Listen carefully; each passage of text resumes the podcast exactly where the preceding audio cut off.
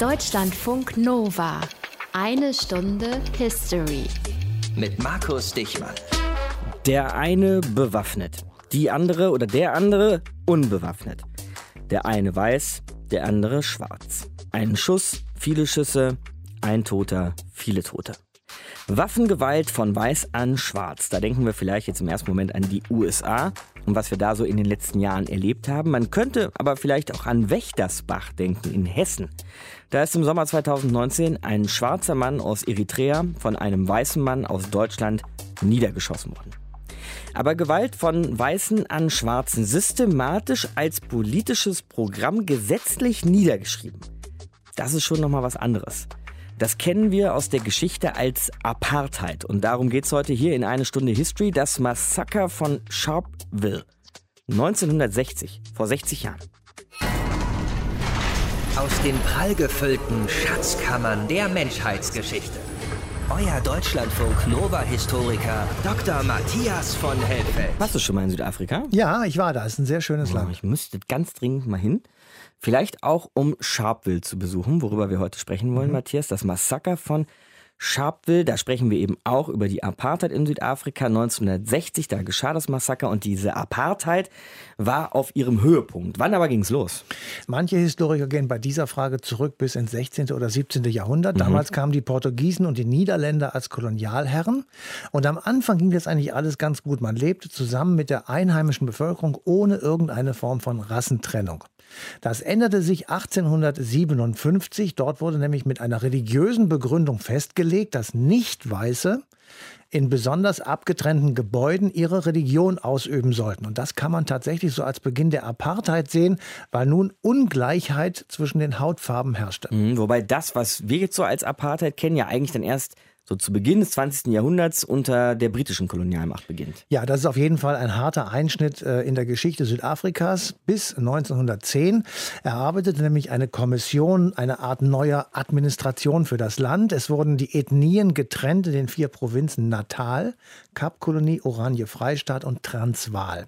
1910 folgte dann die Gründung der Südafrikanischen Union aus eben diesen vier Provinzen. Diese Union stand unter weißer Kontrolle. Es gab kein Wahlrecht für Schwarze, für Farbige oder für Asiaten. Es galt ein Verbot von sexuellen Kontakten zwischen diesen Bevölkerungsgruppen und sie wurden nun offiziell, in Anführungsstrichen bei uns gesagt, als Rassen bezeichnet. In den folgenden Jahren gab es dann viele Gesetze, die diese Ungleichheit der verschiedenen Bevölkerungsgruppen festlegten und das kann man tatsächlich dann als Fundament, sagen wir mal, für Apartheid nehmen. Mhm, Wenn wir jetzt schon im 20. Jahrhundert sind, war Südafrika eigentlich auch an der Seite Großbritanniens vielleicht auch in die großen Kriege involviert, speziell in den Zweiten Weltkrieg. Absolut. Äh, Die Südafrikaner waren an der Seite der Alliierten, wie du eben sagtest, eng an der Seite Englands. Aber das Land war gespalten. Es gab nämlich Nationalisten in Südafrika und die sympathisierten offen mit der NSDAP. 1948 gab es dann den Sieg dieser nationalen Partei bei der Parlamentswahl und von da an wurden alle Löcher, nennen wir es mal so, im Netz der Apartheid systematisch geschlossen. Das öffentliche Leben war nun gekennzeichnet durch eine strikte Trennung der Zitat Rassen. Das galt bei Ausbildung, bei Arbeitsplätzen. Ein Schwarzer wurde als Ausländer oder als Gastarbeiter äh, bezeichnet und angesehen. Sie durften sich nur drei Tage in Städten aufhalten. Danach mussten sie die Städte wieder verlassen. Und es entstanden riesige Wohnghettos, die berühmten Townships oder berüchtigten Townships. Und man kann durchaus sagen, es war sehr schnell ein ziemlich perfekt organisiertes System der sogenannten Rassentrennung. Es war das Prinzip der Ungleichheit der Menschen, man kann dazu Biologismus sagen. Deswegen gab es eine Hierarchie zwischen den Menschen und daraus wurde sozusagen das System der Apartheid begründet, in Ich Anführungsstrichen. meine, wenn wir da jetzt so in den 40er Jahren des 20. Jahrhunderts sind, du hast die NSDAP, die Nazis in Deutschland schon angesprochen, da liegt der Vergleich zur Nazi-Ideologie ja irgendwie ziemlich nah, wobei man wahrscheinlich so Vergleiche mit den Nazis immer vorsichtig, wenn Ganz- überhaupt, nur einsetzen sollte. Ganz, ganz vorsichtig Mhm. und mit sehr, sehr spitzen Fingern. Man kann sie nicht wirklich miteinander vergleichen. Aber, und das muss man wirklich auch sagen, es gibt natürlich Grundansätze, die bei beiden Systemen gleich waren. Sie waren biologistisch und sie waren hierarchisch. Und sie waren gewaltbereit gegen sogenannte in Anführungsstrichen Minderwertige. Das waren in Südafrika Schwarze, bei den Nazis waren es Juden, Kranke oder sogenannte Asoziale. Und was auch ähnlich war, es war legalistisch. Das heißt, mit allen Möglichkeiten, die der Staat hatte, wurde diese Politik vollzogen. Aber, und das muss man deutlich hinzufügen, es gab auch gravierende Unterschiede. Die Apartheid hatte keinen Holocaust. Ja, und die Apartheid beließ den Unterdrückten einen Lebensraum, bei den Nazis wurden diese Menschen deportiert oder umgebracht. Aber beide Systeme sind und waren verbrecherisch und sie haben tatsächlich sehr viel Unheil angerichtet. Das System der Apartheid, darum geht es heute in eine Stunde History. Ein System, das unter anderem das Massaker von Sharpeville zu verantworten hat.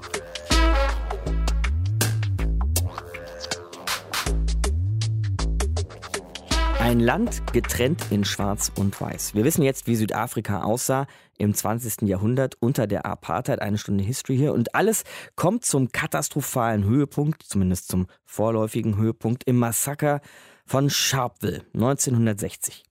Nadine Kreuzhaler erzählt uns davon.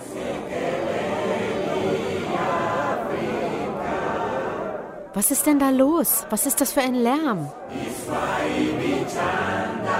Madel ist zehn Jahre alt. Der Lärm weckt sie auf und sie geht raus. Eine Menschenmenge marschiert zur Polizeistation. Gegen Mittag war die Menschenmenge schon sehr groß. Flugzeuge tauchten auf, gepanzerte Flugzeuge. Mein Vater war mittendrin. Die Alten warnten uns, dass wir nach Hause gehen sollten. Hier würde bald Blut fließen. 20.000 Menschen ziehen durch die Straßen und versammeln sich vor der Polizeistation. Sie demonstrieren friedlich gegen die strengen Passgesetze der Apartheid. Jeder männliche Schwarze über 16 muss ein Passbuch mit sich führen. Der Pass berechtigt zum Aufenthalt und zur Arbeit in einer bestimmten Stadt. Der Arbeitgeber muss den Pass jeden Monat abzeichnen. Will der Passinhaber in eine andere Stadt, muss das von den Behörden genehmigt werden. Im Pass stehen außerdem der Name, das Geburtsdatum, die Stammeszugehörigkeit, Steuernachweise, eine Liste aller Verhaftungen und Beschäftigungsverhältnisse. Und Wer bei einer Kontrolle sein Passbuch nicht vorzeigen kann, wird automatisch verhaftet. Was oft passiert. Strenge Gesetze, gemacht von der weißen Minderheit in Südafrika. Sie will die totale Kontrolle. Die schwarze Bevölkerungsmehrheit will sich endlich frei bewegen im eigenen Land. Der ANC, der Afrikanische Nationalkongress, war damals die mächtigste Anti-Apartheid-Organisation. Sie plante seit Wochen eine Kampagne gegen die Passschikanen. Zu ihren Wortführern gehörte Nelson Mandela. Am 21. März aber folgten Zehntausende dem spontanen Aufruf des Panafrikanischen Kongresses, des PAC, einer radikaleren Absplitterung des ANC. Die Demonstranten lassen ihre Pässe mit Absicht zu Hause. Friedlich ziehen sie auf die Polizeistation zu. Sie wollen sich verhaften lassen, aus Protest den Polizeiapparat lahmlegen. Die Polizei wird nervös. Dann fingen sie an zu schießen und wir sind weggerannt. Ich habe gesehen, wie mein Vater erschossen wurde, hier direkt vor der Polizeiwache. Er starb sofort. Auch meine Schwester wurde getroffen, in den Bauch, ihre ganzen Eingeweide guckten heraus, aber wenigstens hat sie überlebt. Madel, zehn Jahre alt, kommt mit dem Schrecken davon, genau wie ihre Freundin Elizabeth. Ich spürte, wie etwas gegen meine Hand peitschte. Ich sah, wie ich überall blutete und bin weggerannt. Ein Mann hat mich gesehen und fragte, wo ich wohne, aber ich war so verwirrt, dass ich es ihm nicht sagen konnte. Er brachte mich in ein Auto und fuhr mich ins Krankenhaus. Und als ich wieder zu mir kam, wurde mir bewusst, dass es meinen Ringfinger nicht mehr gab.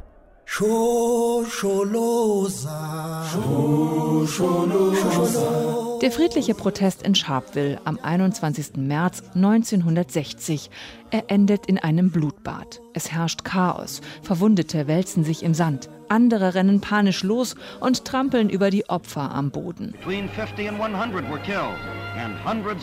69 Menschen sterben, hunderte weitere werden verwundet. And the figures which were established later show that over 70% of the victims were clearly shot from the back. Viele von ihnen im Rücken getroffen. Das Massaker von Sharpeville verändert Südafrika. Es löst Streiks und Unruhen im ganzen Land aus. Die Regierung ruft den Notstand aus, verhaftet tausende Schwarze. Der ANC und der PAC werden verboten. Sie gehen in den Untergrund. unter ihnen Nelson Mandela. There are many people who feel that it is useless for us to continue talking peace and non-violence. Der gewaltfreie Protest ist vorbei. Die Ereignisse in Sharpeville schockieren die Welt. 1963 werden Mandela und einige Mitstreiter verhaftet und vor Gericht gestellt. Ich habe gegen weiße Vorherrschaft gekämpft und ich habe gegen schwarze Vorherrschaft gekämpft. Ich habe das Ideal der Demokratie und der freien Gesellschaft hochgehalten, in der alle Menschen in Harmonie und mit gleichen Chancen zusammenleben. Das ist ein Ideal, für das ich zu leben und das ich zu verwirklichen hoffe. Doch, Euer Ehren, wenn es sein soll, bin ich auch bereit, für dieses Ideal zu sterben. 27 Jahre lang sitzt Nelson Mandela im Gefängnis, bevor er 1990 freikommt. Da ist er längst zum Symbol des Freiheitskampfes gegen die Apartheid geworden. Das Massaker von Sharpeville vor 60 Jahren 1960 zusammengefasst nacherzählt von Nadine Kreuzhaler. Deutschlandfunk Nova. Eine Stunde History. Wenn so etwas wie in Sharpeville passiert, ein eigentlich gewaltfreier Widerstand wird mit Gewalt und vielen Toten niedergeschlagen, muss man versuchen, sich das zu erklären. Das Massaker von Sharpeville 1960, eine Stunde History hier. Und wir versuchen es zu erklären mit Südafrika-Kenner Christoph Marx, Professor in Essen mit Forschungsschwerpunkt Apartheid. Grüße Sie, Herr Marx. Ja, guten Tag. Von Schüssen, feige von hinten in den Rücken der unbewaffneten Demonstranten ist da die Rede, Herr Marx. Kann man schnell lesen, wenn man ein bisschen querliest zum Thema. Warum haben die Polizisten die südafrikanischen Polizeikräfte so brutal zugeschlagen? Ja, da gibt es eine ganze Vielzahl von Ursachen. Zunächst mal muss man sagen, das Ganze war wenig koordiniert. Man geht heute davon aus, dass die Polizei in Panik geraten ist. Mhm. Und zunächst mal aus Angst einer anfing zu schießen, die anderen dann gleich äh, mitgeschossen haben. Aus Angst, dass sie von den Demonstranten überrollt werden, oder? Was? Ja, also man muss sich die Situation vorstellen. Das war in einer äh, Polizeistation in Sharpeville, das ist ein Township südlich von Johannesburg. Ähm, eine immer stärker anwachsende Menschenmenge kam dort äh, zusammen, um zu demonstrieren gegen die südafrikanischen Passgesetze. Das wurden dann mehrere tausend und in der Polizeistation, das waren ungefähr 20 Polizisten. Mhm. Die hatten sich zum Teil schon aufs Dach der Polizeistation zurückgezogen, waren aber schwer bewaffnet und sind dann in Panik geraten, als sie befürchten mussten, dass die Menge anfing, den Zaun einzudrücken, der die Polizeistation umgab. Ist Panik die einzige Begründung oder spielten da vielleicht auch böse Absichten eine Rolle? Ja, wie schon gesagt, das ist eine ganze Vielzahl von Ursachen. Zunächst mal muss man sehen, die südafrikanische Polizei war notorisch für ihre Brutalität. Das heißt, sie ist immer sehr schnell, sehr gewaltsam vorgegangen. Die südafrikanische Polizei war auch für solche Einsätze eigentlich immer überbewaffnet. Also das, was man bei uns passive Bewaffnung, Schilde, Helme oder sowas nennt, gab es nicht, sondern die waren immer mit Gewehren bewaffnet. Dann waren das sehr junge Polizisten, die sehr unerfahren waren. Aber man muss auch sehen, die, der südafrikanische Staat hat eigentlich nie sich Mühe gegeben, die Polizeikräfte wirklich gut zu schulen und gut unter Kontrolle zu halten. Mhm sondern es, es gibt hier eine ganze Reihe von strukturellen Ursachen. Und dann, äh, was vielleicht das Wichtigste ist, ist natürlich die politische Entwicklung in den 1950er Jahren. 1948 wurde die Apartheid eingeführt und seit der Zeit findet man eine immer stärkere politische Polarisierung und Radikalisierung, die zunächst mal natürlich vom Apartheidstaat ausgeht, aber im Gegenzug auch bei der Opposition zu einer gewissen Radikalisierung geführt hat. Das heißt, die Schwarzen in dem Moment, die da demonstriert haben vor dem Polizeigelände, waren radikalisiert? Die waren politisch radikalisiert, nicht radikalisiert im Sinn von Gewalttätigkeit oder Gewaltbereitschaft. Und hier kam noch dazu, lange Zeit war das Hauptsprachrohr der schwarzen Opposition der Afrikanische Nationalkongress. Und von dem hatte sich Ende der 1950er Jahre eine radikalere Gruppe, der Pan-Africanist Congress, abgespalten. Und zwischen den beiden gab es nun eine Konkurrenz und auch sowas wie ein wechselseitiges Hochschaukeln. Ähm, ursprünglich hatte der ANC, der Afrikanische Nationalkongress, eine Aktion gegen die Passgesetze für Ende März angekündigt.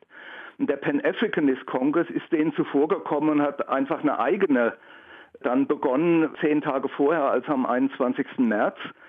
Und das heißt, diese Aktion in Sharpeville war auch eine Aktion des Pan-Africanist Congress und nicht des Afrikanischen Nationalkongresses mhm. und ist gewissermaßen aus dem Ruder gelaufen. Dazu kam noch, dass die Anführer des Pan-Africanist Congress, um zu zeigen, dass sie sich eben wirklich einsetzen, sind am Morgen desselben Tages in Johannesburg zur Polizei gegangen und haben dort ihre Pässe vernichtet oder abgegeben, was verboten war und haben sich dort verhaften lassen. Das war politisch natürlich jetzt nicht sehr klug, weil der Pan-Africanist Congress keine Führung mehr hatte. Und es gab auch da das Problem, dass es keine Möglichkeit mehr gab, die Bevölkerung jetzt auch irgendwie unter Kontrolle einer politischen Organisation zu bringen. Beim Afrikanischen Nationalkongress sah es etwas anders aus, da gab es funktionierende Strukturen.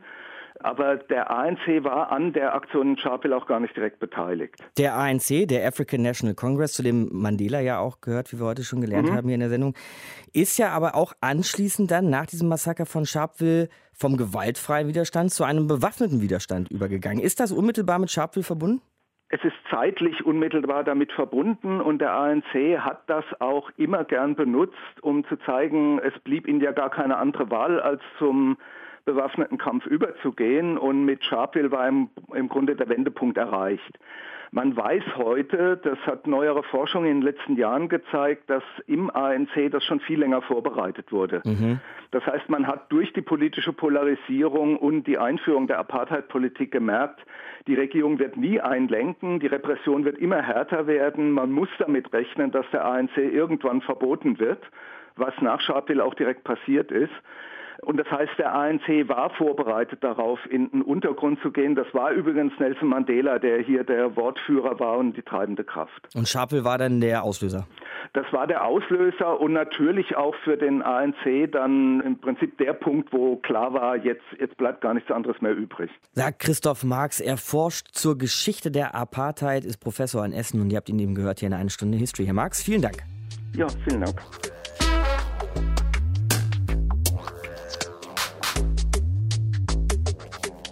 Apartheid. Nehmen wir uns doch mal einen Moment nur für diesen Begriff, Matthias. Eine Stunde History hier. Ein politisches System, kann man sagen, die Apartheid, das in Südafrika in den 60ern und 70ern seinen Höhepunkt hatte. Was hieß denn das so für jeden Schwarzen in Südafrika? Wie hat das so, naja, das alltägliche Leben beeinflusst? Ja, das ist etwas, was wir zwei beiden uns Gott sei Dank wirklich nicht vorstellen können. Es gab einfach Dank, ja. öffentliche, massive Gewalt gegen Schwarzen für jeden sichtbar. Es wurde nicht versteckt, man konnte es überall erleben. Es gab Bescheinigungen über Zugehörigkeit zu einer Bevölkerungsgruppe und diese Bescheinigung war entscheidend für das, was du durftest oder was du nicht durftest. Der öffentliche Raum, also Plätze, Busse, Parks, Einkaufsläden, Schulen oder Krankenhäuser, was immer du willst, mhm. alles das war aufgeteilt in Schwarz und Weiß. Es gab unterschiedliche Eingänge, es gab unterschiedliche Sitzgruppen, es gab unterschiedliche Schalterbeamten, die dich bedienten und so weiter. Alles, das gesamte Leben war separiert in Schwarz und Weiß. Die Schwarzen wurden abgedrängt in Homelands oder Townships. Das waren im arme Grunde genommen Vororte arme Vororte mehr oder weniger Bretterbuden. Später wurden da Holzhäuser hingebaut, Steinhäuser hingebaut. Und die Weißen im Gegensatz lebten hochgradig privilegiert und in einem extremen Reichtum. Was ich aber erstaunlich finde, ist, dass das ja alles nicht unter Ausschluss der Weltöffentlichkeit stattgefunden hat. Wir haben ja mal über die Roten Khmer gesprochen mhm. und die Killing Fields und was da alles passiert. Da hat ja die Welt irgendwie nichts von mitgekriegt. Man konnte es erst später sehen. Nee, aber in Südafrika konnten alle zusehen. Ja, es war ein weltweites Phänomen, in Anführungsstrichen gesagt. Und ähm, auf der einen Seite gab es sehr viel Unterstützung aus dem Ausland für die schwarze Widerstandsbewegung, allen voran natürlich für den ANC und allen voran nochmal für Nelson Mandela. Mhm. Der wurde sehr schnell zu einer weltweiten äh, Symbolfigur und natürlich auch Anführer der Anti-Apartheid-Bewegung. Es gab überall auf der Welt Boykottaufrufe gegen südafrikanische Waren, Früchte und so weiter. Es gab Hilfskonzerte, Aid-Konzerte für inhaftierte ANC-Führer, kam sehr viel Geld zusammen und und das wurde eben dahin gelassen. Aber das war nur die eine Seite. Denn trotz dieses Boykotts oder dieser Boykottaufrufe trieben die anderen Staaten oder viele Staaten weiterhin Handel mit Südafrika. Die Vereinigten Staaten verhinderten UN-Resolutionen, mit denen Südafrika geächtet werden mhm. sollte. Die Bundesrepublik handelte mit Südafrika wie ganz normal. Mhm. Wir waren also an Bord? Wir waren mhm. an Bord. Und einer, der ganz besonders an Bord war, war der damalige bayerische Ministerpräsident, den viele gar nicht mehr kennen. Der hieß Franz Josef Strauß. Ja. Und Franz Josef Josef Strauß möchte ich hier mal zu Wort kommen lassen mit folgendem Zitat, es ist keine Unterdrückung der Nicht-Weißen durch weiße Herrenrasse, sondern positiv religiöses Verantwortungsbewusstsein für die Entwicklung der nicht-weißen Bevölkerungsschichten. Hei, hei, hei. Zitat Ende. So kann man das alles schön semantisch schönreden. Mhm. Ähm, und ich will auch nach Großbritannien gucken. Dort äh, Margaret Thatcher, damals Premierministerin, die sagte, der ANC, das ist eine terroristische Organisation und Israel schließlich hat eng mit äh, Südafrika zusammengearbeitet auf militärischem Gebiet. Also man sieht, es geschah alles mit Wissen unter den Augen vieler Regierungen und Politikern auf der ganzen Welt. Deutschlandfunk Nova. Eine Stunde History. Und alle haben zugeschaut. Die Apartheid in Südafrika, eines unserer Themen heute in eine Stunde History. Und wir wollen uns diese Apartheid nochmal ganz speziell von Journalist und Reporter Stefan Kausen erklären lassen, der außerdem viele Bücher zur südafrikanischen Zeitgeschichte geschrieben hat. Tag, Herr Kausen. Ja, guten Tag zusammen. Hallo. Um so ein System wie die Apartheid wirklich durchzuziehen, da muss ja ein Gedanke sehr fest verwurzelt sein, nämlich der Gedanke, wir sind besser als die, wir sind mehr wert als die. Im Fall von Südafrika, weiß ist mehr wert als schwarz. Wie kam diese Idee nach Südafrika? Also tatsächlich hat das viel mit Arroganz zu tun. Und wie Sie sagen, wir gegen die, wir sind denen überlegen. Und ganz ähnlich wie in Deutschland in der Zeit des Nationalsozialismus gab es auch in Südafrika diese Idee der weißen Überlegenheit. Und hinzu zu diesem ideologischen Aspekt kam in Südafrika auch ein religiöser. Die Weißen hielten sich, Zitat, für das auserwählte Volk Gottes. Und da hat man sich dann in der ersten Hälfte des Jahrhunderts überlegt, wir gießen diese Überlegenheitsvorstellung tatsächlich in Gesetze. Und erschreckenderweise, als die ganze Welt damit aufgehört hat, nämlich in der Zeit, als man die Kolonisation beendet hat nach dem Zweiten Weltkrieg, hat man es in Südafrika erst so richtig intensiviert. 1960 war ja das afrikanische Jahr mit den vielen afrikanischen Unabhängigkeiten. Da legt man also in Südafrika erst richtig los. Ja, also das Entscheidende war, auch das ist eine spannende Parallele zu Deutschland. In Deutschland war der Krieg 1945 zu Ende und in Südafrika hat Ende der 40er Jahre die Nationale Partei das Ruder übernommen. Man muss wissen, Weiß und Weiß in Südafrika ist auch nicht gleich. Die Hälfte der weißen Bevölkerung bestand aus Menschen, die aus Großbritannien stammten, Thema Kolonialzeit und Imperialismus, und die andere Hälfte stammte eher aus den Niederlanden, aus Deutschland, aus Belgien, aus Frankreich, viele Hugenotten und, und, und. Und das waren eher Farmer und Landwirte. Und die wurden von den Briten über viele Jahrzehnte ihrerseits nicht so ganz für voll genommen und unterdrückt. Und dann kam diese nationale Partei der Buren, wie man sagt. Darin steckt ja auch der Name Bauern auf Holländisch. Mhm. Und die kamen dann an die Macht und weil die so eine Mittelposition zwischen den überlegenen Briten und den total unterlegenen Schwarzen hatten, haben die dann, wie es so oft passiert, ja, nach unten kräftig ausgeteilt und die Schwarzen ganz weit weggedrückt als Konkurrenten, auch auf dem neu entstehenden industriellen Arbeitsmarkt der Großstädte. Psychologisch könnte man sagen, die haben überkompensiert vielleicht. Sehr gut, mhm. das gefällt mir sehr gut. ähm, die Briten waren tatsächlich intellektuell überlegen, das muss man sagen, mit viel höheren Bildungsstandards. Die hatten natürlich die Industrialisierung nicht nur auf der Insel erfunden, sondern waren das Empire weltweit. Und die Buren waren in einem Aufholprozess, genau, sowohl wirtschaftlich als auch politisch. Und deshalb finde ich Ihren Begriff von der Überkompensation sehr gut. Und darunter gelitten haben natürlich die Schwarzen, die aber ironischerweise bei weitem die Bevölkerungsmehrheit in Südafrika stellten. Und wie sah diese Apartheid nun für die schwarze Bevölkerung genau aus? Was mussten sie ertragen?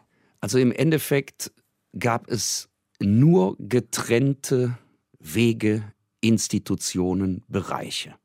Schwarze durften nicht dieselben Toiletten benutzen wie Weiße. Sie durften nicht denselben Bus benutzen, nicht dasselbe Restaurant, nicht dasselbe Kino, nicht dasselbe Theater. Selbst am Strand Südafrika hat ja mit dem Atlantik und dem Indischen Ozean sehr viele Küsten. Selbst am Strand gab es getrennte Bereiche für Weiß und Schwarz. Und das Schlimmste aus meiner Sicht äh, mit den Effekten bis heute war halt der große Unterschied in der Bildung. Das heißt, für Weiße gab es tolle Schulen und für Schwarze das Gegenteil. Und eine Zahl ist da ganz spannend. Man hat über Jahrzehnte ungefähr den Faktor 10 bis 15 gerechnet in der Bildungspolitik. Also ich gebe für die Erziehung von Weißen 10 bis 15 Mal mehr aus als für die Erziehung der Schwarzen. Die blieben also auf unterstem Bildungsniveau mit einigen tollen Ausnahmen wie zum Beispiel Nelson Mandela oder Desmond Tutu, die ja dann auch Friedensnobelpreisträger wurden und Präsident etc. Einmal kurzer Szenenwechsel in die USA, Herr Kausen. Weltberühmt ist da ja zum Beispiel die Geschichte von Rosa Parks, eine schwarze Frau in den amerikanischen Südstaaten, die im Bus eben nicht da sitzen wollte, wo die Schwarzen nun mal zu sitzen hatten. Ja. Sind die Rassengesetze in den USA irgendwie vergleichbar mit der Apartheid? Immerhin spielt das zur gleichen Zeit auch historisch. Das stimmt. Allerdings gibt es einen gravierenden Unterschied. In den USA war die schwarze Bevölkerung ja eher in der Minderheit und in Südafrika war es die gravierende Mehrheit. Also fünf Millionen Weiße dominierten damals 20 Millionen Schwarze. In der heutigen Bevölkerung haben wir ungefähr 10 Prozent Weiße und 80 bis 90 Prozent Schwarze. Dazwischen muss man wissen, gab es auch immer noch die, die also weder ganz schwarz noch weiß waren. Aber das wird jetzt zu weit führen. Tatsächlich haben Sie recht dass es Parallelen zu den USA gab, aber spätestens seit Martin Luther King, also in den 60er Jahren, ging die Rassentrennung in den USA zurück und in Südafrika wurde sie bis in die 80er Jahre sogar noch intensiviert. Eines noch, Herr Kausen, zu unserer Rolle in der ganzen Sache. Wir haben heute schon ein unschönes Franz Josef Strauß Zitat gehört. Und Westdeutschland, die Bundesrepublik, hat trotz Apartheid fröhlich weiter Handel mit Südafrika betrieben. Kein so ganz ruhmreiches Kapitel der deutschen Nachkriegsgeschichte, oder? Das ist vorsichtig formuliert. Ich habe gerade schon mal angedeutet, der schwarze Widerstand wurde von der Sowjetunion, sagen wir es mal verallgemeinernd, von der kommunistischen und eher linken Welt unterstützt und das Apartheid-Regime trotz dieses offenen Rassismus von der westlichen Welt bedeutet, die USA, Großbritannien, aber auch Deutschland mit der Idee des Exportweltmeisters auch damals schon, hat also die Finanzströme offen gehalten, hat Handel betrieben und indirekt damit das Apartheidsystem der weißen Rassisten gestützt. Und das ist tatsächlich ein dunkles Kapitel deutscher Nachkriegspolitik. Man könnte auch sagen, wenn es irgendwo in den 80er Jahren Neoliberalismus gab, der uns auch heute aus meiner Sicht immer wieder auf die Füße fällt, dann war der politische Westen mit seiner Wirtschaftspower da mit am Start und dazu zählte auch Südafrika. Journalist und Buchautor Stefan Kausen bei uns in Eine Stunde History. Herr Kausen, vielen Dank. Sehr, sehr gerne. Danke Ihnen. Deutschlandfunk Nova. Eine Stunde History. Diejenigen, die vor 60 Jahren noch gejagt und erschossen wurden, die regieren heute das Land. Heute regiert in Südafrika der ANC, der African National Congress, der vor 60 Jahren nach dem Massaker von Sharpeville noch in den bewaffneten Untergrund gehen musste. Eine Stunde History hier. Und wie in diesem heutigen Südafrika über damals nachgedacht wird, das besprechen wir jetzt mit unserer Korrespondentin in Johannesburg mit Jana Gent. Hi Jana. Hallo. Wenn du jetzt irgendwie in Johannesburg auf den Markt gehst oder so, Jana, und da irgendjemand einfach mal so anquatschen würdest, eine Südafrikanerin und ein Südafrikaner, haben die das auf dem Schirm, was damals in Sharpeville passiert ist? Also tatsächlich nur, wenn man wirklich auch richtig mit denen redet, ja, und wenn man sie auch drauf anspricht. Von alleine äh, äußert jetzt keiner mehr da die Gedanken und kommt mit dem Thema an. Also mhm. es ist tatsächlich so, dass das in den Köpfen nicht mehr so dicht drin ist. Da gibt es jetzt auch größere und zeitlich näher gelegene Ereignisse in Südafrika, die den Menschen dann deutlich unter den Fingernägeln brennen. Aber Sharpeville, da muss man sie schon mit der Nase drauf stupsen. Okay, und jetzt vielleicht so in den Medien oder auch in der Politik, wird darüber gesprochen? Also das ist tatsächlich immer so, wenn der Termin näher rückt. Ne? Also Ja. wenn der Jahrestag näher rückt, so wie dann jetzt dieses Jahr ähm, der 60. sein wird, das ist dann ein rundes Datum, dann sind die Zeitungen einfach immer voll davon. Und im Fernsehen gibt es dann auch Sondersendungen, im Radio wird darüber gesprochen, da gibt es dann politische Kommentatoren, die das Ganze einordnen und so. In historischen Instituten gibt es Veranstaltungen. Aber ich muss schon sagen, im Grunde ist das auch nur um den Jahrestag herum dann so, dass man darüber spricht. Weil ich war jetzt gerade selber wieder in Sharpeville, ich habe mir das angesehen, wollte mal gucken, wie es da aussieht. Und Mhm. Sharpeville sieht auch 60 Jahre danach einfach nicht schön aus. Die meisten Straßen sind nicht geteert. Die, die es gibt, die haben tiefe Schlaglöcher. Überall liegt der Müll rum. Es gibt in Sharpeville auch keine Arbeit. Und das ist speziell für die jungen Menschen belastend. Also wenn man mit den Leuten redet, dann sagen die ja, es gäbe immer noch Großmütter in Sharpeville, die regelmäßig weinen, in denen alles hochkommt, was da am frühen Nachmittag des 21. März passiert ist. Aber ansonsten muss man sagen, die Leute haben das sonst nicht mehr so präsent. Selbst in Sharpeville nicht. Da beschweren sie sich über genau dieselben Zustände, die auch in vielen anderen Orten Südafrikas ein Problem sind. Und da wird jetzt auch zum 60. Jahrestag nicht die politische Elite in Sharpeville einkehren und da irgendeine öffentliche Gedenkveranstaltung machen oder sowas? Das ist alles noch nicht bestätigt. Möglicherweise kommt doch politische Elite, also eben weil auch Wahlkampf herrscht und eben auf kommunaler Ebene wird da wieder was passieren in diesem Jahr und möglicherweise zeigt sich dann auch der Präsident selbst, aber da ist überhaupt noch nichts bestätigt. Es ist halt generell ein nationaler Gedenktag für Menschenrechte und das ist und bleibt tatsächlich auch eine Art Mahnmal dieses Sharpeville. Also als ich in Sharpeville angerufen habe, das sagt ja vielleicht einiges, nur um zu fragen, welche Veranstaltungen in diesem Jahr überhaupt geplant seien, da hat mir eine Vertreterin der Stadt gesagt, das sei ja eine Verpflichtung, jedes Jahr daran zu erinnern und eben nicht nur das Jubiläum zu begehen. Mhm. Also es wird natürlich zum 60. Jahrestag was geben und das hat auch jedes Jahr dann wirklich das gleiche Ritual. Das ist dann immer kurz vorher. Da werden die Gräber derjenigen gesäubert, die 1960 getötet wurden. Am Gedenktag selbst werden dann auch Blumen draufgelegt. Und kurz vor dem Jahrestag gibt es dann auch das Imbabula. Das ist ein Zulu-Wort und auch Xhosa und das heißt Feuer. Da sitzen dann abends die Menschen wirklich immer zusammen und reden über ihre Erinnerungen. Und da kommt dann alles, aber wirklich alles auf den Tisch, was ihnen damals zugesetzt hat. Und man muss sagen, dass viele der Menschen heute auch noch richtig traumatisiert sind. Aber da spricht man dann auch über Menschenrechte und das sind dann wirklich ganz allgemeine Sachen. Heute leben ja grob geschätzt so 40.000 Menschen in Sharpeville und da sind eben auch noch ein paar darunter, die damals dabei waren, als das passiert ist. Für die ist das natürlich auch immer noch wirklich was, was ganz tief sitzt. Jetzt regiert der ANC ja schon seit den 90er Jahren in Südafrika. Der legendäre Nelson Mandela war der erste schwarze Präsident Südafrikas. Wenn du jetzt aber von diesen ganzen Traumata berichtest, Jana, was die Leute da so erlebt haben in der Unterdrückung durch die Weißen, gab es denn eigentlich seit den 90er Jahren irgendeine Form von Rache? Naja, sagen wir mal so, seit den 90er Jahren, ähm, da ist viel passiert und in den 90er Jahren, also auch nach der Freilassung von Nelson Mandela, da war überhaupt nicht klar, in welche Richtung das Land jetzt gehen würde. Da gab es viele Unruhen und da gab es manche Leute, die haben schon gedacht, da könnte ein Bürgerkrieg ausbrechen, weil da regelmäßig Autoreifen auf Straßen brannten und weil es Demonstrationen gab, weil Scheiben eingeworfen wurden. Also das waren ziemlich unruhige Zeiten damals. Die hat aber tatsächlich Nelson Mandela auch geschafft, dann irgendwie wieder zu beruhigen und zu befrieden. Der hat in seiner Präsidentschaftszeit tatsächlich die Menschen auch irgendwie dazu gebracht, eine Nation zu werden. Die hat ihre Probleme, die hat ihre Schwierigkeiten auch bis heute.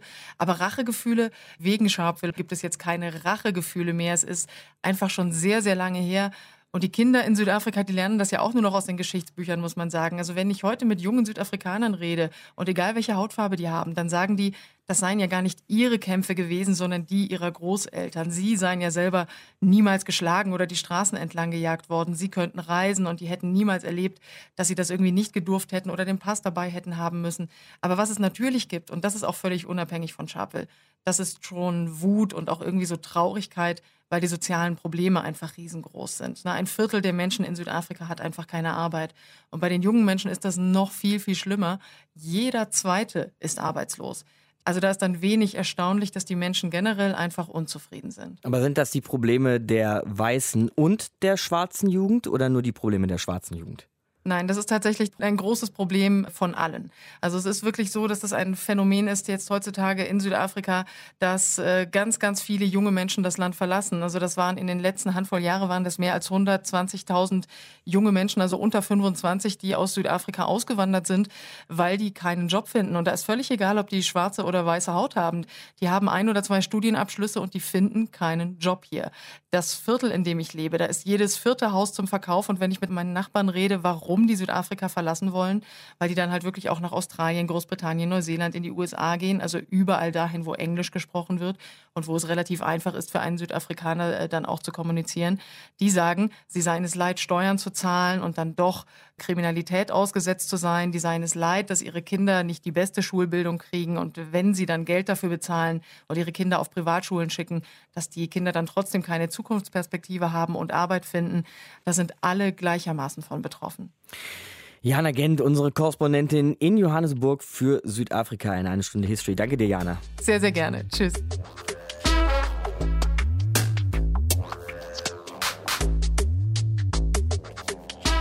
Jetzt waren wir gerade schon im Gespräch mit unserer Korrespondentin Jana in einer Zeit nach der Apartheid angekommen. In einer Zeit bis heute eigentlich, in der Südafrika schwarz regiert wird. Ein langer Weg war es bis hierhin, Matthias, eine Stunde History hier. Und wir können festhalten, schwarz hat sich für weiß, für diese Jahrzehnte der Unterdrückung eigentlich nicht gerecht, oder? Und haben sich sehr viele damals gefragt, warum das eigentlich so ist, weil mhm. es viele natürlich befürchtet haben. Und ich für mich persönlich muss sagen, ich verbeuge mich tief vor denen, die das ins Werk gesetzt haben, dass es eben keinen Rachefeldzug gab. Und da sind zwei Menschen zu erwähnen. Nelson Mandela, den haben wir schon erwähnt, und Desmond Tutu. Tutu war Erzbischof von Kapstadt und ein hoch angesehener Mensch in Südafrika. Und beide waren sozusagen die Symbolfiguren des schwarzen Widerstandes während der Apartheid. Er und Mandela, das waren auf einmal nun Gesprächspartner für die Regierenden in Südafrika und sie propagierten beide Gewaltlosigkeit. Und da sie eben so ein hohes Ansehen hatten in der Bevölkerung, bei den Schwarzen vor allem, wurde ihnen gefolgt. Und es gab noch etwas ganz Besonderes in Südafrika, nämlich für die Zeit der Apartheid so eine Wahrheits- und Versöhnungskommission. Ja, das war wirklich sehr, sehr bedeutend. Und stell dir mal vor, auf uns bezogen, wir hatten ja damals die DDR gerade sozusagen beendet, in Stimmt, Anführungsstrichen. Ja. Und stell dir mal vor, es hätte so etwas gegeben, um das Verhältnis der DDR-Bürger der damaligen zur Stasi, zur SED oder zur Volkspolizei aufgearbeitet hätten. Da wäre sehr vieles zur Sprache gekommen und öffentlich geworden. Die Kommission in Südafrika deckte Verbrechen auf, die während der Apartheid begangen wurden. Sie sorgte für Entschädigung für die Opfer und gewährte den Tätern Amnestie, sofern, und das war die wichtige Voraussetzung, sie die Taten zugestanden und tatsächlich bei der Aufarbeitung geholfen haben. Bei uns in Deutschland wäre das auch machbar gewesen, aber schwer vorstellbar. Stell dir mal vor, was da alles hochgekommen wäre. Mhm. Dann hätten wir mit den Mauerschützen geredet, dann hätten wir mit Erich Honecker geredet und mit Erich Mielke und noch anderen großen Gestalten der Bossen, DDR. Ja. Und wir hätten möglicherweise auch das hinbekommen, was in Südafrika eben passiert ist, nämlich eine relative Befriedung des Landes. Wobei ja auch diese Befriedung eine Menge Kritik ausgelöst hat, gerade der Umgang mit den vermeintlichen Tätern. Ja, man hat. Oder was heißt vermeintlich mit den Tätern, muss man sich schon so nennen. Ja, man hat äh, immer gesagt, sie hätten zu viel Amnestie gewährt und zu wenig Strafen ausgesprochen. Aber das war ja gerade der Trick daran sozusagen. Das Hauptziel war Versöhnung zwischen den Tätern und den Opfern. Und das eigentliche Ziel war, Gerechtigkeit walten zu lassen. Und natürlich ist es klar, dass diejenigen, die zu den Opfern gehörten, es nicht als besonders gerecht empfunden haben, wenn die Täter freigesprochen mhm. wurden, nur weil sie gesagt haben, ja, ich habe da 100 Leute umgebracht. Also insofern ist das tatsächlich ein zweischneidiges Schwert gewesen. Aber in Deutschland kann ich mir das nicht vorstellen, dass das überhaupt möglich gewesen wäre. Und wir hätten es einfach tun sollen. Und diese Chance ist jetzt leider vorbei. Bleiben wir gedanklich in Deutschland. Und zwar geht es nächstes Mal in eine Stunde History nicht um Amnestie, aber schon um jemanden, der seiner gerechten Strafe entkommen ist. Zumindest vorerst. Ganz entkommen sollte er nicht. Es geht nächstes Mal in eine Stunde History um den SS-Obersturmbannführer Adolf Eichmann. Markus Dichmann mein Name, Matthias und ich sagen Tschüss für diese Woche. Ciao, ciao, macht's gut. Deutschlandfunk Nova. Eine Stunde History. Jeden Montag um 20 Uhr. Mehr auf deutschlandfunknova.de.